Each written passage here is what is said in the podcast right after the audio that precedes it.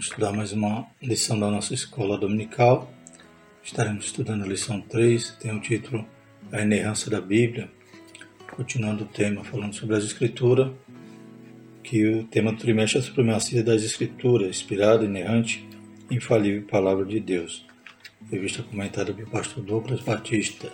Lembrando os irmãos que temos a, na descrição do vídeo os links para download dos slides, tanto PDF como PowerPoint. Os irmãos podem fazer o download e usá-los livremente. Pedimos irmãos que possam compartilhar o nosso vídeo, comentar. Aqueles que não são inscritos, se inscrevam no canal para contribuir, para incentivar o nosso trabalho. O textual da nossa lição diz: Porque em verdade vos digo que, até que o céu e a terra passem, nem um jota ou um tio se tirar da lei sem que tudo seja cumprido. Então estaremos vendo mais uma característica da, da Sagrada Escritura, que é a inerrância, inerrância e infalibilidade. Né? Então todos esses temas que temos estudado até agora estão entrelaçados, né? para que ela realmente tenha sido inspirada por Deus, né? ela tem que ser inerrante e vice-versa. Ou seja, se ela é a palavra de Deus, ela não contém erro e não falha. Né? Tudo que está escrito se cumpre ou se cumprirá. A verdade prática é a doutrina segundo a qual a Bíblia não contém erro algum denomina-se inerrância da Escritura. Por isso podemos confiar em sua mensagem que é incorruptível. Os objetivos da nossa lição: informar que a Bíblia é isenta de qualquer tipo de erro, explicar que o Espírito Santo manteve a revelação divina incorruptível e constatar que a Bíblia é a verdade de Deus. Então Deus cuidou de tudo. Deus inspirou, cuidou para que cada escritor né, registrasse as palavras exatamente aquelas que Deus queria para formar sua revelação, sua mensagem. Deus também preservou né, que essa palavra chegasse até nós, como veremos também faz parte da, da nossa lição. Então ele, o Espírito Santo ele cuidou de tudo para que mantivesse a revelação incorruptível, como veremos em cada tópico da nossa lição. A leitura bíblica em classe está em Mateus 5, 17 21 e Hebreus 10, 15 a 17. Mateus 5 Não cuideis que vim destruir a lei ou os profetas, não vim abrogar, mas cumprir. Porque em verdade vos digo que até que o céu e a terra passem, nem um jota ou um tio se omitirá da lei, sem que tudo seja cumprido. Qualquer, pois, que violar um destes menores mandamentos e assim ensinar os homens será chamado o menor do reino dos céus. Aquele, porém, que os cumprir e ensinar será chamado grande no reino dos céus. Porque eu digo que, se a vossa justiça não exceder dos escribas e fariseus, de modo nenhum entrareis no reino dos céus. Ouviste que foi dito aos antigos: Não matarás, mas qualquer que matar será réu de juízo. Hebreus 10, versículo 15. E também o Espírito Santo nolo testifica, porque depois de haver dito, este é o concerto que farei com eles depois daqueles dias, diz o Senhor. Porei as minhas leis em seu coração e as escreverei em seus entendimentos. Acrescenta, e jamais me lembrarei dos seus pecados e de suas iniquidades. A introdução, nossa lição destaca o seguinte: falibilidade, inerrância, são vocábulos que apontam a veracidade da Escritura. Né? Parecem sinônimos, mas veremos a diferença de infalível e inerrante. Indicam que a Bíblia Sagrada não falha e não erra. Significa afirmar que é a verdade em tudo que diz, tanto questões espirituais quanto históricas e científicas. Nesta lição veremos a inerrância, a preservação e a verdade da palavra de Deus. Então estaremos também falando um pouco sobre a preservação, Deus cuidou de tudo. Se Deus inspirou, se Deus deu a palavra, Ele cuidou para que ela chegasse até nós. Então a sua preservação também faz parte né, da, dessa mensagem revelada. Deus não ia inspirar né, e usar os seus servos para escrever e essa mensagem se perder pela história, não. Deus está no controle de tudo. O que é a inerrância da Bíblia? Primeiro tópico. Primeiro subtópico, o conceito de inerrância bíblica. A inerrância é a doutrina segundo a qual a Bíblia não contém erro algum. Então, em todos os temas tratados na Sagrada Escritura, toda palavra, como já vimos, que ela é uma inspiração verbal e plenária, se vem de Deus, então Deus não é, então ela não contém erro. Significa que ela é verdadeira em tudo que afirma. Desse modo, a Escritura é isenta de erro nos aspectos doutrinários, espirituais, históricos, culturais, científicos em todos os demais temas. Então não contém nenhum tipo de erro em nenhum assunto, nenhum tema que a Bíblia trata. E muitos críticos né, se levantaram durante toda a história e vemos que a arqueologia, né, os achados, acabam confirmando tudo que está na Bíblia. Né? Povos que diziam que não existia, personagens que diziam que não existia, hoje né, a arqueologia já tem confirmado. Lembrando que a arqueologia é uma ciência nova. Né? Então, nesse pouco tempo que, que a arqueologia bíblica né, tem se desenvolvido, muitos são os personagens bíblicos já confirmados. Não só a arqueologia bíblica, a arqueologia geral tem encontrado evidências e confirmado que a Bíblia tinha razão. Então, aquele que dizia que não existia, que passava de lenda, hoje é confirmado como Davi, como o próprio Herodes, Pilatos, tudo isso já tem achados arqueológicos que confirmam a existência desses personagens da Bíblia. O argumento é irrefutável, Deus não pode errar. E como a Bíblia é divinamente inspirada, ela não pode conter erros. Assim sendo a inerrância, a infalibilidade e a inspiração estão entrelaçadas. Então uma coisa depende da outra. Ao cremos que ela é inspirada, cremos que ela é infalível e inerrante, porque a inspiração proveio de Deus. Ou seja, né, como estudamos na lição passada, Deus soprou, né? E os homens inspirados por Deus escreveram a palavra, né? conforme Deus desejava. Né? Então Deus inspirou e se veio de Deus, a fonte é Deus, então ela é inerrante e é infalível. Nesse sentido, nossa declaração de fé professa que a Bíblia é a nossa única fonte de autoridade, a inerrante, infalível, completa e inspirada palavra de Deus. Então, nenhum outro registro, nenhum outro revelação há né, escrita que possa invocar né, alguma autoridade semelhante à da Bíblia. Então, a Bíblia é a única regra de fé e prática, ela é infalível e inerrante. A lei do Senhor é perfeita e refrigera a alma, o testemunho do Senhor é fiel e dá sabedoria aos simples. Salmo 19, versículo 7. Segundo tópico, segundo, segundo subtópico, a Bíblia reivindica a sua inerrância. O termo inerrância não aparece na Bíblia, mas a ideia está presente nas páginas do texto sagrado. No livro de Provérbios está escrito que toda palavra de Deus é pura. Provérbios 35. O salmista afirma que a palavra do Senhor é provada. Salmo 18:30. Samuel assegura que o caminho de Deus é perfeito e a palavra do Senhor refinada. Então todos esses termos, né, se reportam a um termo hebraico que significa essa pureza, que ela é confiável, é como se ela passou pelo fogo e passou pelo crivo do fogo e foi confirmada. Ela é inerrante e a própria Bíblia explica a Bíblia, ou seja, ela mesmo avoca essa característica, né? essa, essa prerrogativa que ela tem de ser inerrante. Cristo atestou a inerrância ao afirmar que nem um jota ou um tio são tirados da lei. O Senhor igualmente ratificou que a Escritura não pode ser anulada e que a palavra é a verdade. Né? Então, lá em João 10, 35, e João 17, 17 temos esses textos que afirmam que a palavra é verdade, né? Santifica-os na tua verdade, a tua palavra é verdade. João 17, 17. E nesse texto, em João 10, 35, diz que, a, que as escrituras não podem ser anuladas. É, também temos em outra tradução que a, a escritura é infalível. Essas declarações indicam que a Bíblia é plenamente confiável, sem nenhuma falsidade ou equívoco. Terceiro subtópico, a infalibilidade e a inerrância da Bíblia.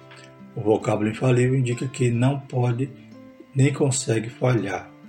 Em relação à Bíblia, significa que as suas palavras hão de se cumprir cabalmente. Então, tudo que já havia sido profetizado, por exemplo, a respeito do nascimento de Jesus, se cumpriu cabalmente, todas as profecias sobre os impérios mundiais se cumpriram. Então a palavra de Deus é infalível e tudo que falta se cumprir, se cumprirá. É, a gente vê os sinais também se cumprindo hoje. Estamos na iminência agora de uma ocorrência maravilhosa, que aguardamos ansiosamente, que é o arrebatamento da igreja. Então a palavra é infalível, tudo passa os céus e a terra, mas a palavra não passa. Por causa da etimologia, os termos inerrância e infalibilidade são por vezes confundidos com sinônimo. Não obstante, outros afirmam que a Bíblia é somente falível quanto à sua mensagem salvífica e não a consideram como inerrante. Então parece sinônimo, mas não é. No caso, inerrância quer dizer que ela não contém erro. Né? Então tudo que ela fala é verdade. Infalibilidade a gente viu que ela não vai falhar. Né? Então tudo que está escrito, ela nem pode e nem consegue falhar. Vai se cumprir cabalmente. Alguns críticos da Bíblia né, vão dizer, como foi citado aqui, que ela é infalível só no que tange a salvação, a mensagem salvífica. E considero que ela pode conter erro em outras áreas, né? mas isso é errado. Se a gente crê que ela é, é proveio de Deus, foi inspirada por Deus, ela não pode conter erro. Por isso preferimos o uso de ambos os termos. Isto é, cremos e ensinamos que a Bíblia é infalível, capaz de falhar e é igualmente inerrante, livre de erro. Negar essas verdades é acreditar de sua autoridade e inspiração divina. Então, se duvidar que a Bíblia é inerrante e infalível, estaremos duvidando também da origem, né, da sua fonte, ou da inspiração que veio de Deus. O Espírito Santo preservou as escrituras, né? aí na imagem tem aí os manuscritos do Mar Morto sendo expostos em Israel. Então a gente vai falar um pouquinho sobre né, esse achado, demonstrando como Deus preservou as escrituras. Os manuscritos autógrafos. Os manuscritos originais são chamados de autógrafos, são os textos com a grafia do próprio punho do autor bíblico ou de seu escrevente. Então, esses autógrafos são os originais. É claro que a maneira como ele foi registrado, né, o material, é claro que não há mais. Né, ele se desgastou com o tempo, sumiu. Né, mas o que hoje nós temos, como veremos mais à frente, são as cópias. Eu, Paulo, de minha própria mão escrevi, eu pagarei, para te não dizer que ainda mesmo em ti propriamente deves. Então, aqui a carta de Paulo a Filemão, ele citando que ele de própria mão escreveu. Em algumas outras cartas, ele usou algum escrevente, mas aqui ele estava escrevendo e destacando isso a, a, a Filemão, né, que né, o carinho que ele estava tendo a Onésimo e ele mesmo fazendo esses pedidos pessoalmente. Porém, então, essa carta nós não temos o original. Vamos ter algum manuscrito, alguma cópia. Então, não um manuscrito autógrafo. Como veremos à frente, a gente terá, teremos os apógrafos. Né? No próximo slide estaremos falando sobre isso. Neles foram primeiramente registradas as palavras inspiradas pelo Espírito Santo. Cremos que a inerrância da Escritura pertence a esse documento e que as cópias fiéis desse manuscrito preservaram a exatidão dos originais. Então nós cremos que a inspiração, né, que a inerrância consta no autógrafo, ou seja, quando Deus deu a palavra, deu perfeito. Agora, como sabemos que hoje nós não temos esses autógrafos, temos as cópias das cópias, essas cópias só passam a ter essa característica de inerrância quando é uma cópia fiel, uma cópia com exatidão dos originais. Veremos mais à frente a respeito da preservação, como Deus cuida disso. O Espírito Santo providencialmente manteve a revelação divina incorruptível. Fora essa compreensão, a Bíblia não seria fonte de autoridade. Então, os manuscritos originais foi, receberam direto de, de Deus, né? inspiração, e eles registraram. Agora vamos falar sobre os manuscritos apógrafos. Então, os autógrafos nós não temos, não temos mais devido né, a capacidade né, de, de preservação dos materiais que foram escritos. Mas nós temos os apógrafos, as cópias dos manuscritos originais, são chamados de apógrafos. Atualmente existe, existe cerca de 25 mil cópias dos manuscritos bíblicos, a maioria deles em hebraico, grego e latim. Só do Novo Testamento em grego nós temos mais de 5 mil cópias. Esse número que o comentário da lição cita 25 mil são em relação manuscrito do Antigo Testamento, Novo, e em várias línguas, né? Então aqui tem hebraico, grego, latim, siríaco, cópita, né? Então vários outros, outros idiomas. Os escribas judeus transcreveram os originais do Antigo Testamento com precisão milimétrica, e as inúmeras cópias do manuscrito do Novo Testamento também afiançam a credibilidade desses escritos. Então, os escribas do judeus, né, havia toda a cerimônia para fazer para copiarem, né, usavam é, materiais específicos para os pergaminhos, tinta especial, né, segundo a tradição, eles citavam palavra por palavra em voz alta. Quando iam escrever né, o nome de Deus, eles se purificavam. Então havia todo o rito, né, toda a preocupação e havia quantidade de, de colunas, de linhas e tudo isso era seguido a risco. E o Novo Testamento a gente vê também o grande número de cópias, ou seja, percebemos a preocupação né, dos da comunidade cristã de, de ter aquelas cópias, de distribuir para as igrejas e, e essas cópias então são em grande quantidade. Nessa perspectiva, cremos que o, o ato da inspiração aconteceu uma só vez, na redação primária da Palavra de Deus, os autógrafos, mas a qualidade dessa inspiração foi preservada pelo Espírito Santo nas cópias dos originais, os apócrifos. Então, quando temos o manuscrito fiel ao original, esse mantém a inspiração, mantém a inerrância, porque ele foi copiado do, do original que foi recebido, que o, que o autor, né, inspirado por Deus, escreveu. Nesse, nesse tocante, é, temos é, muitas cópias, né, algumas podem conter algum, alguma falha. Existe né, a, a ciência chamada crítica textual, na qual né, se verifica as variações, as variantes textuais, né, então algumas diferenças que tem nesse texto. Existem milhares de variantes, só que muitas delas são insignificantes. É, não é apenas ortografia, apenas alguma ordem de palavras, então a maioria das variantes não interfere em nada. E aquelas que podem divergir é, algum tema da nossa fé é o mínimo.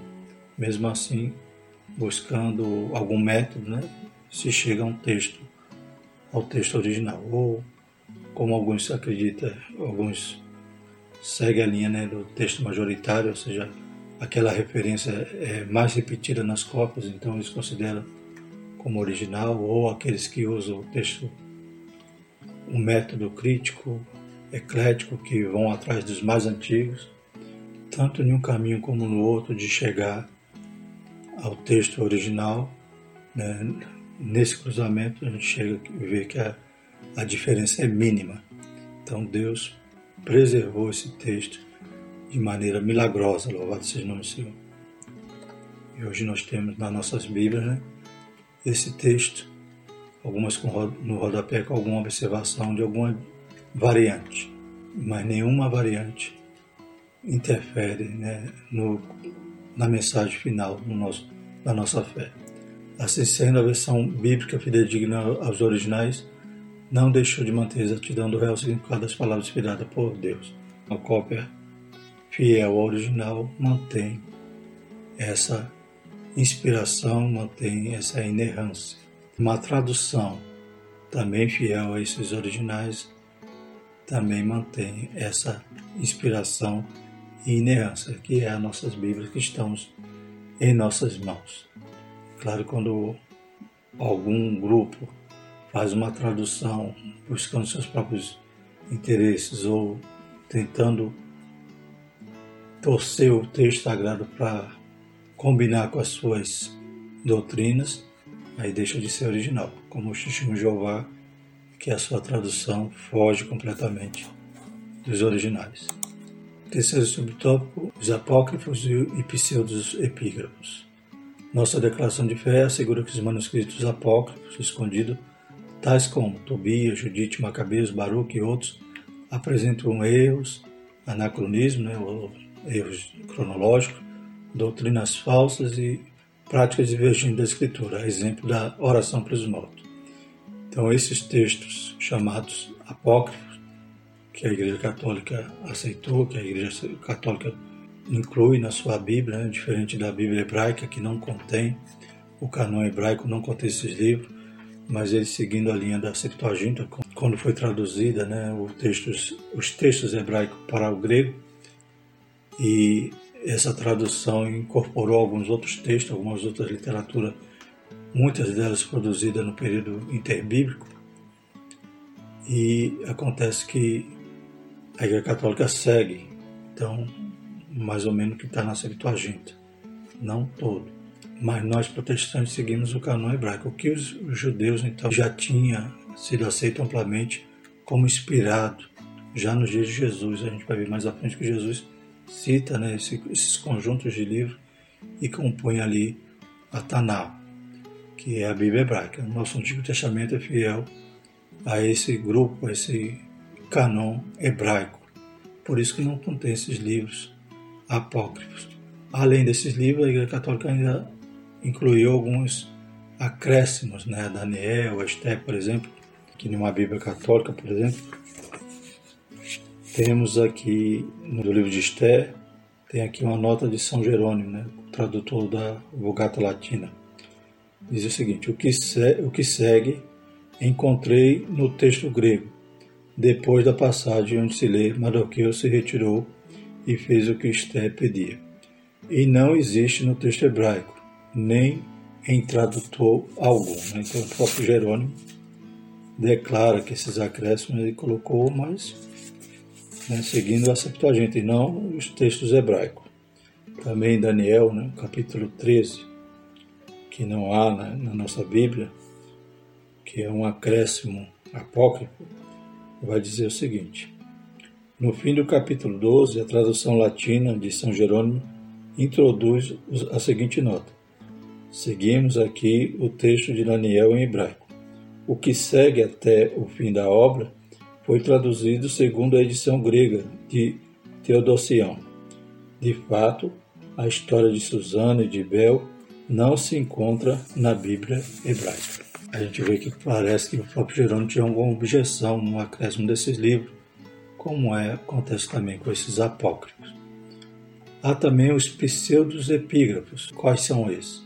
São os falsos escritos, dentre eles a Assunção de Moisés, o Apocalipse de Pedro, foram produzidos por autores anônimos e espúrios, que atribuíram devidamente sua autoria a profeta e apóstolo.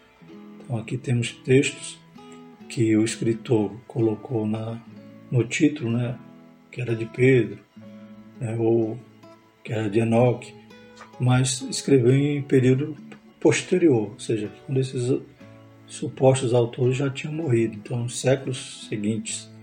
Então a gente chama esses livros de pseudoepígrafo, ou seja, a autoria é falsa, né? Então aquele texto já começa falso pelo, pelo autor. Então se já o autor já é falso, imagine o conteúdo. Então não é também incluído no canon da nossa Bíblia protestante. Na Bíblia dos judeus, atestada por Jesus como lei, profetas e escritos, não faziam parte os livros apócrifos nem os pseudos epígrafos. Né? Então, quando Jesus disse que a lei, os profetas e os escritos falam sobre ele, né? então é, esses textos que era conhecido a Bíblia hebraica da época já os 39 livros que nós conhecemos, é claro que lá em outro número de livros, porque tem alguns livros agrupados, mas o mesmo conteúdo dos nossos 39 livros do Antigo Testamento não continha, né, desde a época de Jesus, não continha esses livros apócrifos nem os pseudos epígrafos. Por essa razão, eles não integram o canon bíblico protestante. Desta forma, não reconhecemos a autoridade desses livros, por não serem inspirados pelo Espírito Santo. Há livros nesse meio, claro que são históricos, são importantes para o estudo, como Macabeus, por exemplo, mas não são inspirados e não eram reconhecidos nem pelos hebreus, nem no canon hebraico e nem na Bíblia protestante. Terceiro tópico nossa lição, a verdade nas Escrituras. Primeiro subtópico, a Bíblia é a verdade plena. Então, se ela é inerrante, se não contém erro, ela é a verdade. O termo verdade do hebraico, emet, significa que é confiável e correto. O vocábulo grego aletheia tem o sentido de real e fidedigno. Nas escrituras corresponde à realidade exata dos fatos em concordância com o pensamento de Deus. Então nós cremos que ela é uma verdade absoluta. Nós cremos que é toda a Bíblia a palavra de Deus. Então, nisto contém a verdade, como Jesus mesmo disse, né? A tua palavra é a verdade.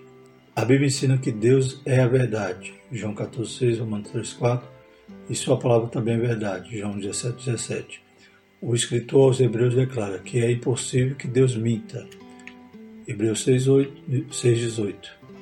E Paulo ratifica que Deus não pode mentir. Então, Tito 1,2 está dizendo: Em esperança da vida eterna, a qual Deus, que não pode mentir, prometeu antes dos tempos dos séculos.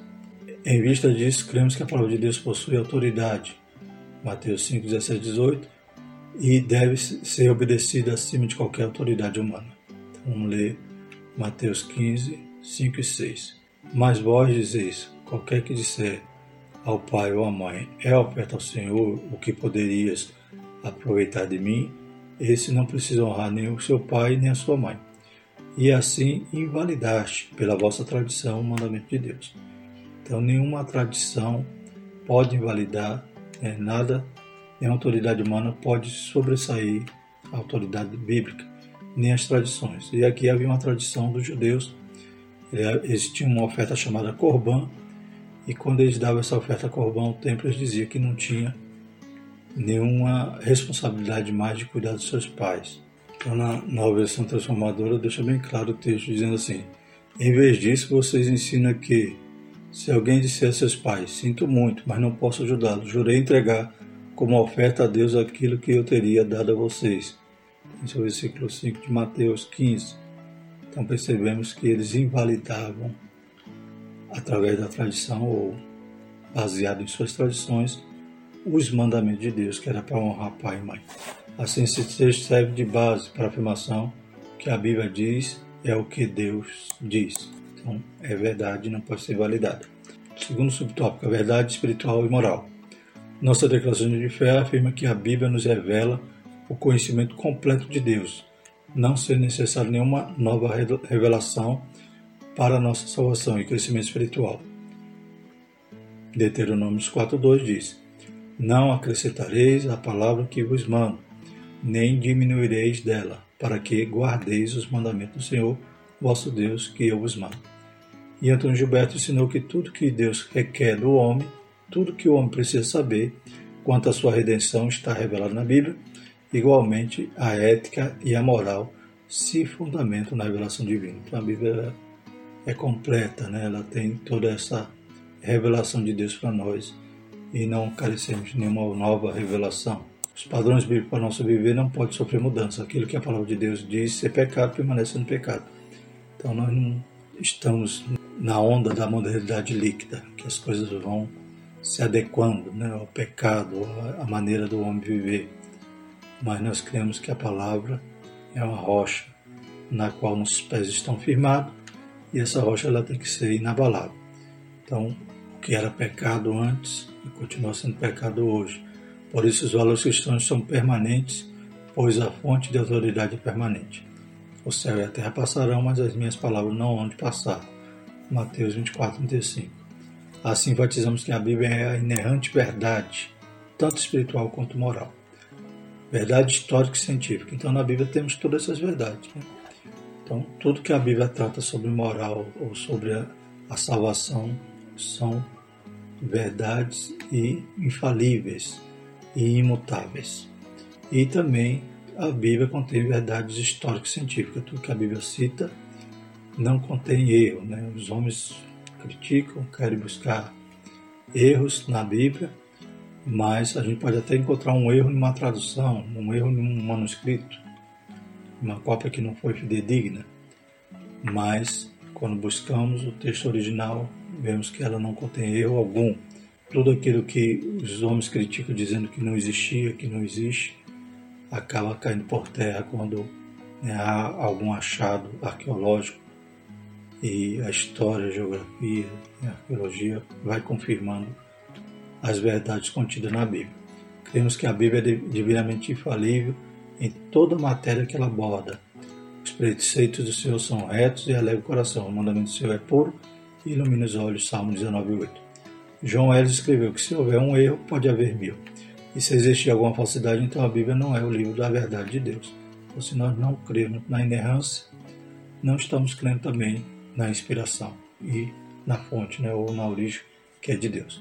Por conseguinte, a Escritura não se equivoca quando descreve a criação, os eventos da história e os fenômenos da ciência. Significa que Deus guiou os autores bíblicos e preservou o registro da inverdade de qualquer natureza, segundo Pedro 21. Porque a profecia nunca foi produzida por vontade de homem algum, mas os homens santos de Deus falaram inspirados pelo Espírito Santo. Assim sendo, endossamos Bíblia Sagrada é verdade inspirada de Deus, inerrante em sua totalidade, isenta de toda a falsidade, fraude ou engano.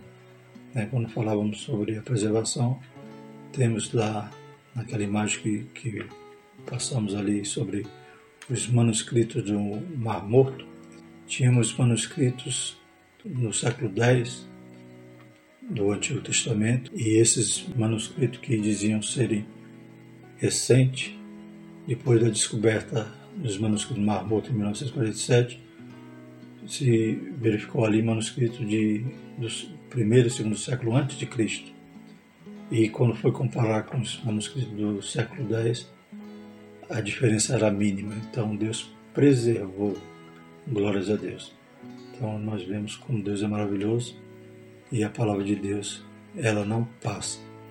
Hoje nós temos um texto que já tem sido passado pela crítica, tem sido analisado, glórias a Deus, e 99,99% ,99 podemos dizer que coincide com né, todas as cópias, os manuscritos cruzados, ou né, na, seguindo a linha de pensamento dos mais antigos, corroboram. Apesar de alguns considerarem redundante o uso dos termos inspiração, inerrância e infalibilidade para legitimar a autoridade da Escritura Sagrada, nossa ortodoxia professa e ensina que a Bíblia é a inspirada palavra de Deus, inerrante, infalível e com plena autoridade em tudo o que diz. Né? Essa evidência que corrobora com todas as outras prerrogativas da Bíblia é a infalibilidade, né? o poder que ela tem, glórias a Deus, e a capacidade de se cumprir tudo que está escrito, né? tudo isso é em cascata, né? demonstrando que ela é inerrante, que ela é inspirada, glórias a Deus, e que ela tem autoridade. Nossa única regra de fé e prática. Né? Como vimos na primeira lição, é a nossa revelação especial que Deus deixou para detalhar todos os passos para o homem encontrar com Deus e um dia morar com Deus eternamente. Louvado seja o nome do Senhor. Próxima lição estaremos estudando sobre a estrutura da Bíblia. Louvado seja o nome do Senhor. Então, vamos terminar o trimestre formado aqui em Bibliologia. Graças a Deus por tudo, que Deus continue abençoando possamos continuar amando essa palavra, aleluia, sabendo que Deus deu e Deus preservou e Deus tem cuidado para ela continuar transformando, mudando vidas, mudando até, aleluia, nações, quando, aleluia, as portas de bronze se, se quebram e a palavra de Deus entra e essa luz penetra ali entre as nações, transformando, aleluia, a história. Glórias a Deus. Passa os céus e a terra, passa o governo, mas a palavra permanece para todos sempre, e tudo que está nela há de se cumprir cabalmente, como já tem se cumprido. Glórias a Deus. Vamos orar agradecer ao Senhor. Maravilhoso eterno Deus, te louvamos, te agradecemos mais uma vez, Senhor. Obrigado por essa carta, Pai, maravilhosa que o Senhor escreveu para nós, nos revelando, Pai, a tua pessoa, nos revelando, Pai, os teus desígnios, Senhor Jesus e a tua misericórdia. Continua nos ajudando e abençoando. Pai, abençoando cada aluno da escola dominical, cada professor, cada pastor, Pai. Que todos possam continuar amando essa obra, em nome de Jesus. Amém. Que a graça do nosso Senhor, o amor de Deus a comunhão do Espírito Santo permaneça sobre nós, hoje e sempre. Amém.